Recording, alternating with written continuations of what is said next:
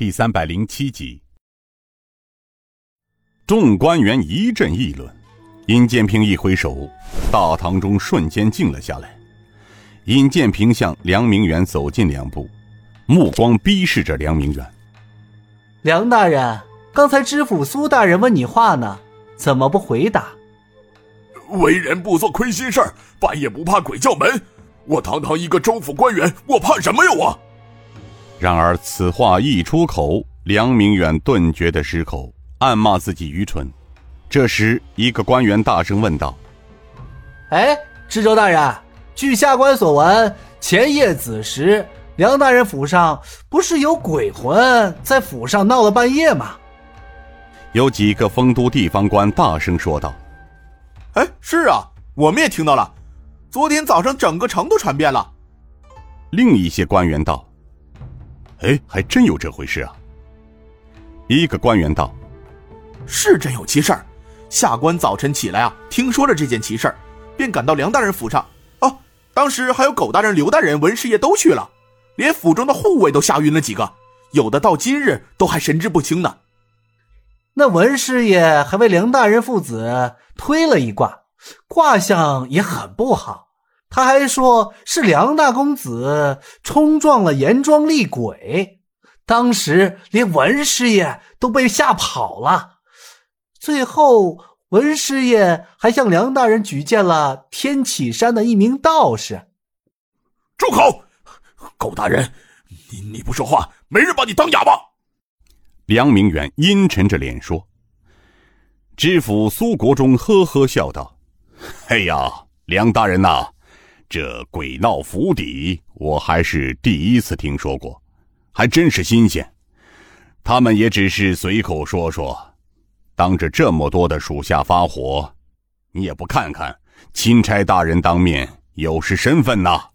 梁明远急忙道：“呃，知府大人，下官一时冲动，有失官体，请钦差大人和知府大人恕罪。”尹建平诡谲的一笑：“哼，梁大人别见怪，不过本座还是第一次听到这世间之上竟然还真有鬼。”想必梁大人也是亲眼看见了，若不然怎么会发这么大的火呢？不过，既然府上真的有鬼找上门，我想请问梁大人，是男鬼呢，还是女鬼？回钦差大人话，是是一一男一女，不过因天黑看不清面容，下官和太太。他当场就就就被吓吓得晕过去了。哦，那后来呢？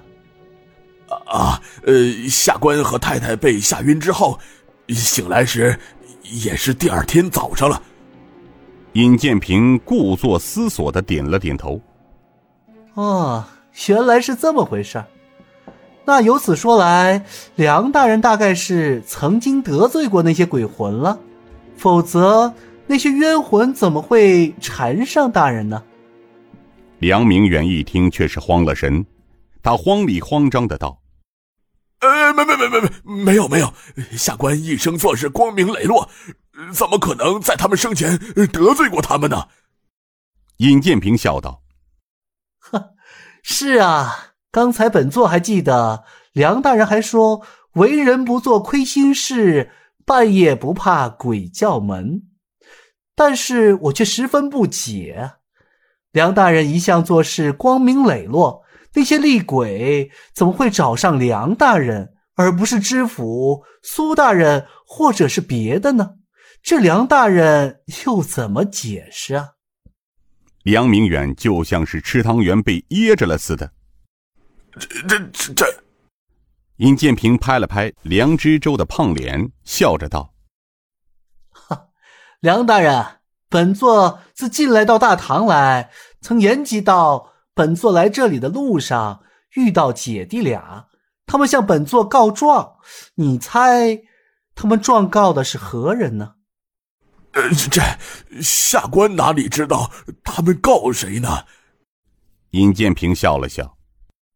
当然，梁大人说的是，因为梁大人又没在本座的身边。当然不会知道他们告的是谁了。不过，大人，我知道他们告的是谁，而且还经过一些查证，证明他们姐弟俩说的没错。更为重要的是，他姐弟俩所带来的罪证，桩桩件件都一一核查过，还带有被状告人的供词，你信不信？尹建平又转回大堂上，他撩袍坐下，端起茶碗，用碗盖拨了拨茶，喝了一口，道：“梁大人，丰都城严庄二十多口人杀人焚尸案这件案子，你知道吗？这么大一起案子，应该归你管吧？”梁明远面色急变，但很快恢复，他笑了笑。回钦差大人话，下官知道严庄居家被杀案是归下官督管，不过凶手来无影去无踪，这六年来下官四处查询，毫无头绪。殷建平又喝了口茶。被杀的严庄主严正坤，曾经是丰都城的通判，按品级来论，他大概属从五品吧。辞官七年，赋闲在家。而就在他辞官后的一年间，严庄上下二十多口人一夜间被杀，而且烧庄焚尸。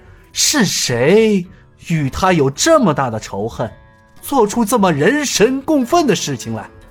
刚才梁大人说凶手来无影去无踪，说得好啊。不过本座想问问梁大人。严庄发生了这么大的凶杀焚尸案，朝廷一点儿也不知情呢。呃，那那那那是，那是啊啊案子毫无头绪，下官没法上报啊。哦，知府苏大人，严庄案子大人可知情？回钦差大人的话，下官知情，而且案发后的当天早上。下官亲自带人去现场，正房十多具尸体是下官带府内的护卫搬出来的。后来安排城防营杨都统掩埋。按大明律法，发生在丰都城中二级以上案件，由知州负责查处上报。这些年来啊，本府一直未停止追问州府衙门关于严府被杀案的进展和上报程序，可六年来。本府追问都无功而返，知州梁大人声称本案由他越级上报给了太师府，问的多了，梁大人就干脆让本府去太师府问。所以，关于丰都通判严正坤一家被杀案，本府也是无可奈何啊。